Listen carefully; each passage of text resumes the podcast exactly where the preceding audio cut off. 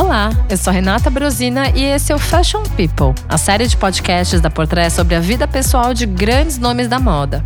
A série terá quatro episódios e para esse primeiro a gente vai falar sobre Karl Lagerfeld.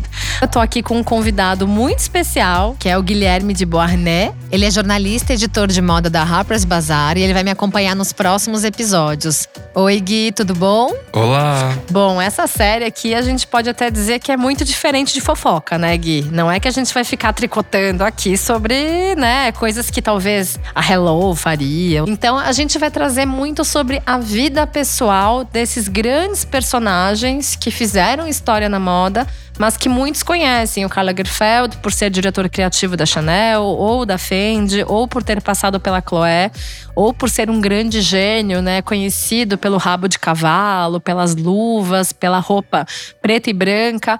Mas a gente quer contar um pouquinho mais sobre essa pessoa, eu sei que você sabe bastante sobre ele, certo? Um pouco. um pouco. Um pouco.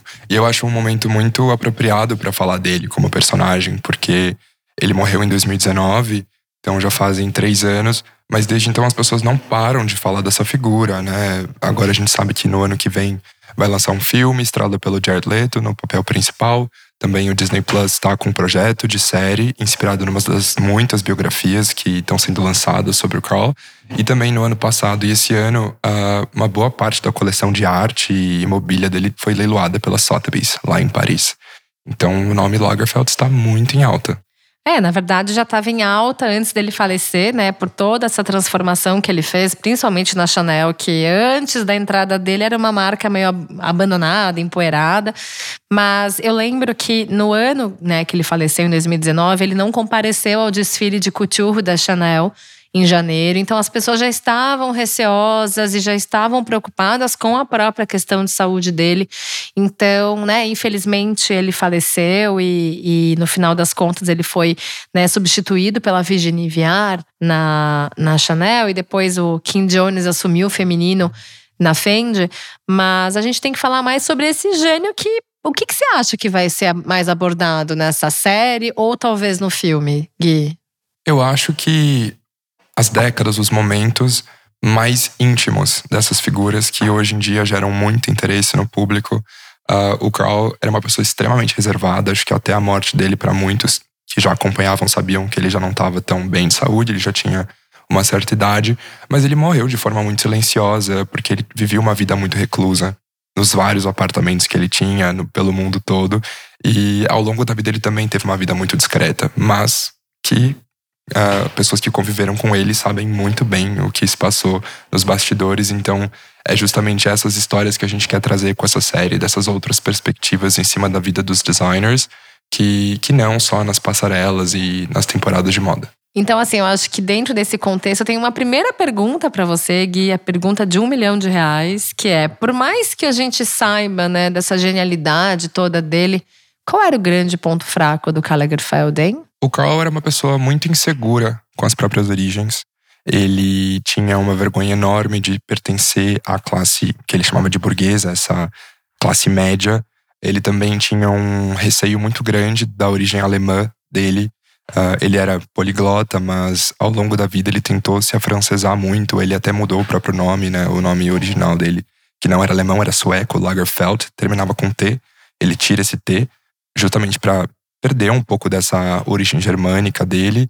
E especialmente em Paris, quando ele começa a lidar com a alta costura, com a moda, ele teve uma ligação muito mais forte com o prêt-à-porter ao longo da vida, mas também com a alta costura. A gente sabe que na Europa isso é um ambiente que ainda atrai muitos aristocratas, socialites, pessoas de famílias muito tradicionais. Ele tinha uma vergonha de não pertencer a uma dessas famílias e ao longo da vida dele ele tentou se cercar o máximo possível dessas pessoas ao mesmo tempo que ele foi mudando a própria história, criando novas histórias, um novo passado para ele, para se sentir mais parte desse ambiente.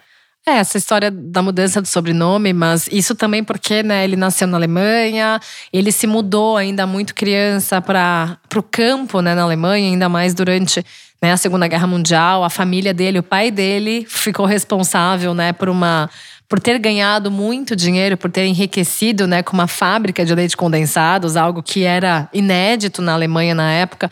Então, assim, não era a origem aristocrática que talvez fosse né, o, o, grande ponto que ele queria pertencer na França, né? Principalmente em Paris. Mas. E tem uma história muito legal que eu tava. É, que eu peguei esses dias, era que ele se vestia muito com aqueles trajes tradicionais tiroleses que eles eram feitos com tweed. E isso se aproxima muito da realidade que ele teve na Chanel depois, né? Então, assim, isso eu acho muito interessante porque no final das contas ele acabou trazendo muito da origem dele também para o trabalho dele, acabou criando uma certa conexão até, não sei se isso foi afetivo ou não, né? Porque se ele tinha algum tipo de limitação, o Karl Lagerfeld, ele não gostava também muito de ser chamado de Kaiser, né? Eu ouvi falar que ele não tinha muito essa essa paixão, porque isso remetia muito ao fato dele ser alemão, né? Sim, foi um apelido que ficou com ele até hoje, né? O, o Kaiser, mas ele não gostava porque remetia muito à sua origem germânica. E é muito curioso essa vergonha que ele tinha da própria origem, porque não era uma origem humilde de forma alguma. A família dele tinha dinheiro, é, talvez não fosse a quantidade que ele esperava ou a quantidade que ele ganhou durante toda a vida. O Carl cresceu em casas muito grandes, não eram palácios ducais, como ele gostaria de ter sido e como ele comprou ao longo da vida, com a fortuna que ele fez com a moda, mas ele cresceu em mansões, ele teve um estilo de vida muito muito confortável, digamos assim. É, inclusive, aos 19 anos ele se mudou para Paris, né? Então ele teve também esse apoio da família. E ao mesmo tempo ele também era amigo rico do, do Laurent, certo? Com certeza. ele era amigo com carro, né? Exato. Eles já se, eles se conheceram em 1954. Eles estudavam na mesma escola, a escola da Câmara Sindical. Eles não estavam na mesma classe. Eles se conhecem efetivamente uh, quando eles participam da premiação do Secretariado Internacional de Lã. São três finalistas. O Saint Laurent ganha na categoria vestido e o Carl ganha na categoria de casaco. E tem uma foto muito icônica dos dois super jovens no palco recebendo o prêmio. Uh, dois dos jurados eram o Hubert de Givenchy e o Pierre Balmain. E o Balmain, ele acaba contratando o Lagerfeld já no ano seguinte. Então, em 1955, o Lagerfeld vai trabalhar para o Balmain. Ele fala que foram os piores anos da vida dele. Eram condições péssimas, ele não ganhava dinheiro, ele não comia. Eram muitas horas de trabalho. Mas ao mesmo tempo, no mês, nesse mesmo ano de 55, o Saint Laurent vai trabalhar para Dior, que era uma casa com muito mais prestígio. Eles eram todos muito jovens. O na verdade, tinha 18. Ele assume depois a direção criativa da Dior com 21, mas ele entra na Dior com 18. E eram dois jovens extremamente talentosos, mas por sorte e por contatos, o Saint Laurent tinha um grande amigo que era Michel de Brunoff, que era o editor-chefe da Vogue francesa, e, e ele que apresenta o Saint Laurent ao Dior. Então é assim que o Saint Laurent acaba indo pra Dior. A gente vai falar disso num próximo episódio. Spoilers. Tananana. mas é, o Lagerfeld acaba tendo muito ciúme do Laurent já nessa época. Mas eles continuavam amigos. Eram dois jovens entusiasmados por moda que conviviam nos mesmos círculos. E o Lagerfeld, de novo, era o amigo privilegiado. Era o amigo que tinha o carro, ele tinha uma Mercedes conversível é, cor creme. Off-White. Uh, então, ele que dirigia toda a turma. Essa turma incluía a Victoire Dutrelot, que foi uma das grandes musas e modelo do Dior. Ela acabou depois se sendo fiel ao Saint Laurent. Isso também foi um dos momentos de ruptura dessa, desse primeiro grupinho. Mas o Karl Lagerfeld realmente era um amigo rico. Eles uh, tomavam champanhe no La Coupole, eles iam uh, tomar, eles iam jantar nos cafés que a Chanel frequentava no pós Primeira Guerra Mundial. Então era uma, era uma turma muito unida. Uh, tem histórias muito engraçadas dele na época, deles na época nos anos 50, de eles voltavam bêbados para casa. O Lagerfeld nunca bebia, era extremamente contra o álcool e as drogas, o que é muito curioso porque ele conviveu numa época muito em que isso era normal. Os círculos todos eram alimentados por isso, né? Com certeza. O Lagerfeld manteve durante a vida toda uma dieta de Coca-Cola Diet era o que ele bebia. Mas Teve eles... até uma colaboração dele, né, com a Coca-Cola. Sim, em momentos muito divertidos. Acho que o Lagerfeld também entrou para a história da moda justamente por esses momentos lúdicos e, e não convencionais do que a gente esperaria de um, de um couturier, por exemplo. Nos anos 60, depois que, depois que o, o Carl trabalhou para o Balmain, ele ficou quatro anos na Balmain, de 55 a 59. Depois ele teve um breve período na Jean Patou. Ficou dois anos lá, não fez nada de muito significativo. Depois, em 62, ele sai da Jean Patou e ele fica como frila, ele trabalha como frila durante a vida toda. As pessoas têm essa impressão de que ele só fazia Fendi, ou só fazia Chanel, ou só fazia Chloé. Pelo contrário, ele trabalhou muito, ele tinha, mais, ele tinha dezenas de licenças pelo mundo todo, desenhava muitas coleções. Em 64, ele começa atrás de um emprego mais fixo e ele conhece uma egípcia chamada Gabi Ayon, que era a fundadora da, da Chloé. Eles tiveram uma relação muito boa de trabalho, ele ficou muitos, muitos anos na Chloé, ele tinha um respeito muito grande por ela. E ele aprendeu com ela que o prêt-à-porter era o futuro da moda. Né? Ele chega para ela com vários croquis e ela se apaixona por um vestido bege com uma meia calça amarela. Ela fala: Nossa, isso aqui é impressionante, mas talvez seja um pouco barroco. O sócio dela diz: Não, isso aqui é o que a Chloe precisa seguir. É, ele entra na turma de designers da Chloe, ele não foi o primeiro nem o único que estava trabalhando na época. Ele divide o ateliê, eram duas salas, era um ateliê super pequeno, uh, com outros designers, incluindo a Maxine de la Falaise, que era mãe da Lulu de la Falaise, uma das musas e melhores amigas do, do Saint Laurent. E o Lagerfeld fica muitos anos na Chloé. Então é justamente chez Chloé que ele vai aprender o poder do prêt-à-porter que o prêt-à-porter era realmente o futuro da moda, uh, enquanto todo mundo em volta dele estava fazendo textura, como o Saint Laurent. É, porque Paris ainda tinha muito dessa, talvez esse olhar mais antiquado para moda, tentando resgatar esse, esse, espírito da couture que já era ultrapassado e que a gente sabe que tanto Lagerfeld quanto Saint Laurent foram os dois principais nomes, né, do prêt-à-porter parisiense, francês, porque depois de alguns anos começou a vir mais da Itália a história do prêt-à-porter, porque a Itália não tinha essa reputação para couture, então eles começaram a assumir isso. Mas enquanto isso existia Karl Lagerfeld e Laurent. O Lagerfeld estava seguindo por uma direção completamente diferente. Ele vai perceber que essa era talvez a direção certa, digamos assim, em 69, quando começam a chegar o que os franceses na época chamaram de Les Américains, que eram os americanos. Na verdade, não eram americanos, alguns tinham origens latinas, caribenhas, como Antônio Lopes, foi um grande ilustrador de moda. Ele vem acompanhado do sócio dele, que era o Juan Ramos, e de outros dois amigos, o Corey Chapin, que era um dos musos do Andy Warhol na fábrica em Nova York, e também de uma outra amiga, a Donna, que era uma modelo. E esses quatro amigos chegam em Paris pro encanto do Lagerfeld, que falava inglês perfeitamente. Mais uma das tentativas de fugir da origem alemã dele. Ele não tinha praticamente nenhum sotaque nas línguas que ele falava. Ele tentava um, abafar o máximo possível esse lado dele. E ele fica com esses americanos muitos anos, assim. São quase três anos de amizade. Uh, ele era muito mais velho que esses uh, amigos. Porém, a relação deles era muito materialista. O Carl aprendeu ao longo da vida que as pessoas ficavam perto dele muito pelo dinheiro. Ele era quem pagava as viagens a Saint-Tropez, ele alugava casas, ele alugava carros, ele pagava pelo champanhe, ele pagava. É, o próprio Antônio Juan dividia um apartamento que na verdade era do Carl. Ele tinha emprestado esse apartamento. Então, ele cria esse primeiro grupo de amigos muito em volta do dinheiro.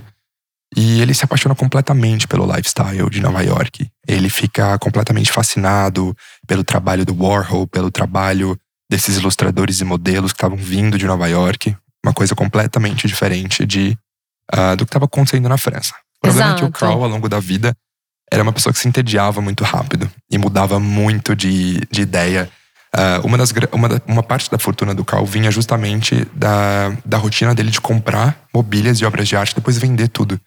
Ele mudava a decoração dele sempre, era uma, as pessoas não conseguiam acompanhar, parecia sempre um apartamento diferente. E justamente em 72, ele aparece em Saint-Tropez com um namorado novo, digamos assim, completamente diferente do estilo desses colegas americanos. Era um menino de 21 anos, vestido como se tivesse saído do século XIX, com um sotaque extremamente snob, uh, um cabelo perfeitamente penteado e um conhecimento enorme de literatura francesa e com também um senso de nostalgia. Esse menino, como a gente falou, era o Jacques de Bacher, era um vietnamita, na verdade, nasceu no Vietnã. O pai dele tinha sido governador de uma província no Vietnã, quando essa região uh, ainda era colônia da França. Ele volta para a França ainda muito jovem. Ele faz direito, depois ele serve na marinha, ele é expulso do navio que ele, onde ele servia. E ele decide que ele vai viver uma vida de glamour, de luxo. Ele foi um homem muito bonito durante toda a vida, até no ano que ele faleceu, 1989, aos 38 anos.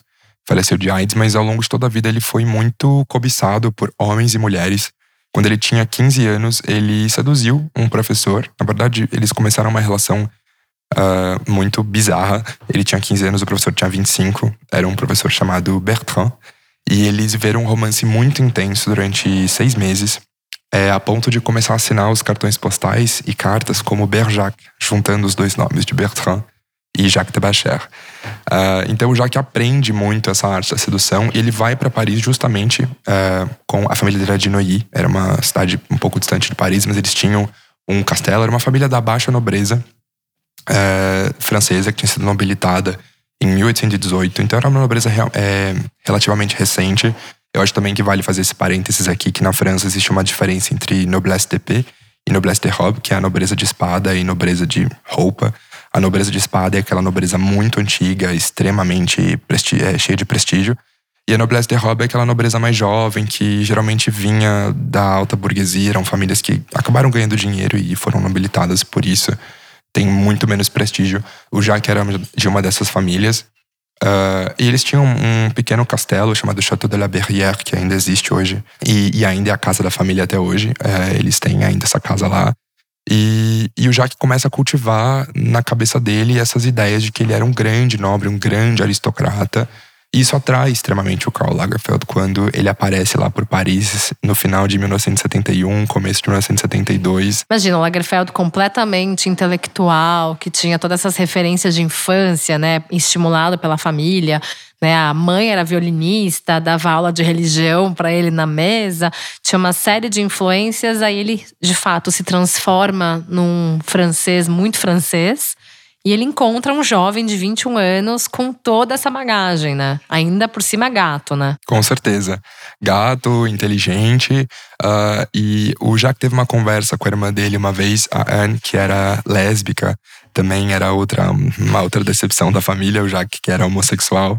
Eles conversavam muito, eram muito próximos. E a Anne perguntou para ele uma vez, ela disse isso numa entrevista com a Alicia Drake, que é autora de um livro muito bom chamado The Beautiful Fall, que conta justamente esse momento de moda em Paris nos anos 70, 80. E ela narra essa conversa que ela teve com o Jacques. Ela pergunta, ela diz assim: Jacques, eu sei que você gosta do Carl por conta do dinheiro, mas por que, que ele gosta de você? E aí o Jacques responde: ele gosta de mim porque eu tenho uma particule. Particule ou partícula em francês é o DE no meio de um nome de alguém que pode ou não significar nobreza.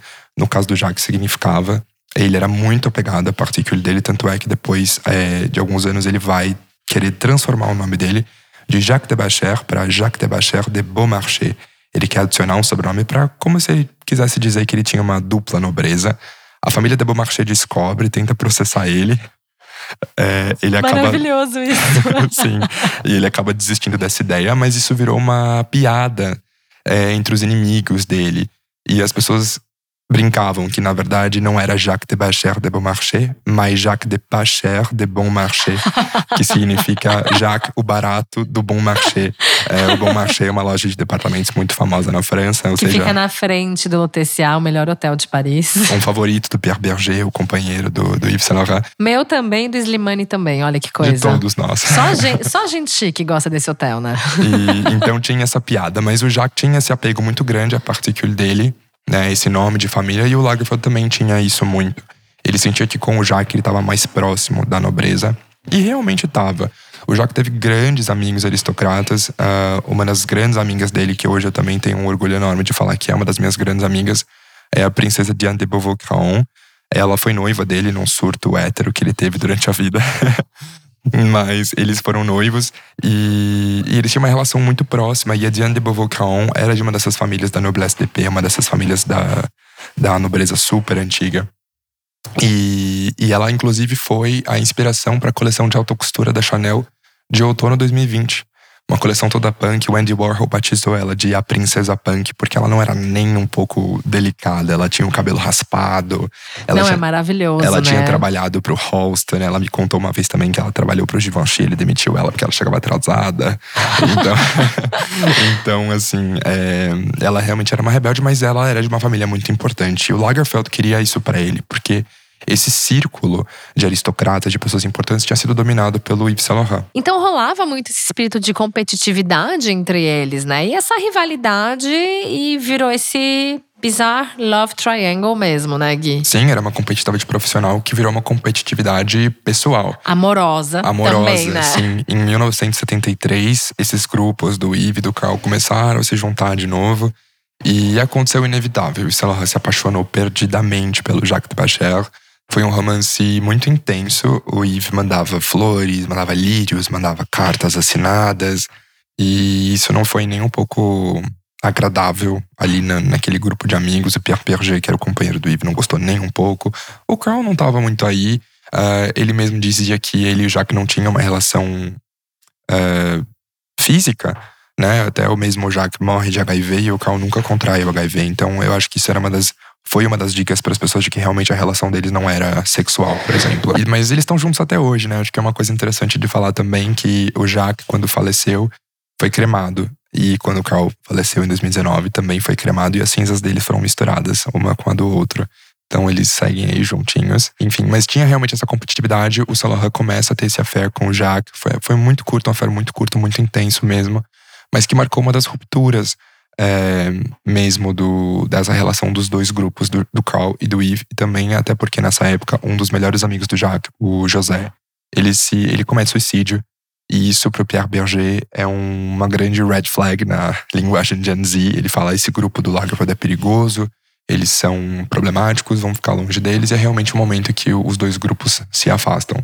Mas essa rivalidade continua durante décadas, né? Depois, quando o Lagerfeld é contratado pela Chanel no início dos anos 80. Esse é o babado, né? É, esse foi um grande babado, porque é, a Chanel dizia que o herdeiro dela ia ser o Yves Saint Laurent. A vontade dela que o Saint Laurent fosse o diretor criativo da Chanel depois que ela morresse ela morreu e quem acabou entrando no lugar foi o Lagerfeld. Não, e na verdade a Chanel meio que foi contrariada, né? Porque os irmãos Weidheimer, que eram os donos na época e ainda né, a família é dona, em 82 contratou Lagerfeld e não deu muito, muita importância para essa vontade dela, que ela não tinha filhos, enfim. E, de fato, infelizmente, não foi o Laurent, né? Por um lado, mas por outro, o Lagerfeld ele foi responsável por desempoeirar a Chanel, que estava meio abandonada, né, Gui? Sim, com certeza. E se a gente pensar de uma forma mesquinha, no final o Lagerfeld até acabou ganhando essa rixa toda, porque o Saint Laurent se aposentou em 2002. E o Lagerfeld continuou trabalhando até 2019. Então foram Não, aí... até os últimos, os últimos. E ele também é. assumiu a Fendi há muitos e muitos anos. Né, ele ficou muito tempo a, ao cargo de diretor criativo, de fato. Ele fazia muita coisa. Ele ainda por cima fotografava a campanha, fotografava editorial, fazia tudo, né? E ainda tinha a marca própria dele. Então acho que assim, no final das contas, ele conseguiu ganhar por esse lado mais ambicioso, né? Assim, o, pensando de um lado mais do zodíaco, né? O, o Lagerfeld ele era virginiano. Então, assim, tem aquela coisa muito do da pessoa muito certinha, muito destinada a alguma coisa, muito com vontade de seguir o seu caminho e vencer, entendeu? Então, assim, o Lagerfeld, sem dúvida, conseguiu esse, esse grande feito. O Solo de fato, né, saiu dos holofotes muito cedo, né, se a gente for pensar. Mas, ao mesmo tempo, é aquela coisa também. Eles tinham perfis muito diferentes, né? Enquanto o Lagerfeld era muito… É, como é que eu vou dizer? Esse espírito alemão dele não abandonou ele, porque ele era muito rígido com ele o Salohan tinha se jogado em droga, tinha se jogado em bebida, tinha chegado às últimas, às últimas consequências, né? Então, assim, eu acho que naturalmente o Lagerfeld ele conseguiu viver até os últimos dias que ele podia viver, né? Sim, e nesse processo se tornou um ícone Gen Z, né? Que hoje é a geração, talvez uma das mais importantes para a moda. O que o Saint acabou não fazendo porque se aposentou em 2002, quando a Gen Z ainda estava muito, muito jovem. O Lagerfeld se manteve nesse mercado por quase mais uns 15 anos, né? Quase duas décadas. Então conseguiu conquistar essa geração que hoje é a geração que está fazendo moda, que está produzindo moda e consumindo moda. É, e, e, é uma coisa que é interessante, porque assim, agora até voltando a toda essa, essa construção né, do, do Lagerfeld na Chanel, porque quando a gente fala a Chanel, é, muitas pessoas pensam que a Chanel ela foi deixada pela Chanel como se fosse ainda uma marca brilhante, mas a Chanel não era essa marca poderosa que a gente vê hoje. Quem conseguiu fazer esse grande feito foi o Karl Lagerfeld né, que conseguiu de fato dar uma grande visibilidade para a marca, conseguiu transformá-la em marca de desejo, trouxe todos esses contatos, inclusive ele era amigo também da Carolina de Mônaco, que também se transformou em uma das grandes embaixadoras da Chanel. Então, assim, é, todos esses contatos, esse networking que ele construiu também da aristocracia francesa, foi essencial para colocar a Chanel no patamar que ela se encontra hoje, porque hoje a gente vê muito desse resultado mais por causa do Lagerfeld do que da própria Chanel, certo? Com certeza. Ele reviveu o logo dos Cs entrelaçados. Que a princesa ele... Diana não gostava, né? Não, porque remetia ao Charles e a Camila. uh, ele também reviveu uma das bolsas mais icônicas da Chanel, que é a 255. Ele criou a própria versão dele, que é a 11.12. Timeless Classic. Sim. E não só na Chanel, eu acho que em todas as marcas que ele, em que ele passou, ele ofereceu alguma forma de, de pioneirismo. Vale lembrar que na Fendi, em 1977, ele encomendou o primeiro fashion film da história, numa época que ninguém fazia fashion film. Ele foi essa pessoa que disse: não, a Fendi precisa de um fashion film para lançar a sua primeira coleção de prêt-à-porter. Quem dirigiu esse fashion film foi o Jacques Tabacher, foi o companheiro dele. Então também mais aí uma vitória para o grupo Lagerfeld. E quem estrelou foi a Suzy Dyson. Eu queria falar aqui o nome dela porque também é uma grande amiga minha. E, e, ela é maravilhosa e ela foi a primeira modelo a estrelar esse filme da Fendi. Vocês encontram ele em várias plataformas, aí se vocês buscarem na internet. O filme chama-se Histoire d'eau, que significa História da Água em francês. E é um filme feito todo em Roma, é muito bonito. Então o Lagerfeld ele realmente tinha esse olhar pioneiro. Imagina, em 1977, pensar em fazer um fashion film. Exato. Que é uma coisa que as pessoas começaram a falar agora na pandemia, né? Quando as marcas precisaram começar a investir nos seus próprios fashion films. Que o físico não era mais tão fácil. E também você falou isso sobre né, o pioneirismo nele, dele.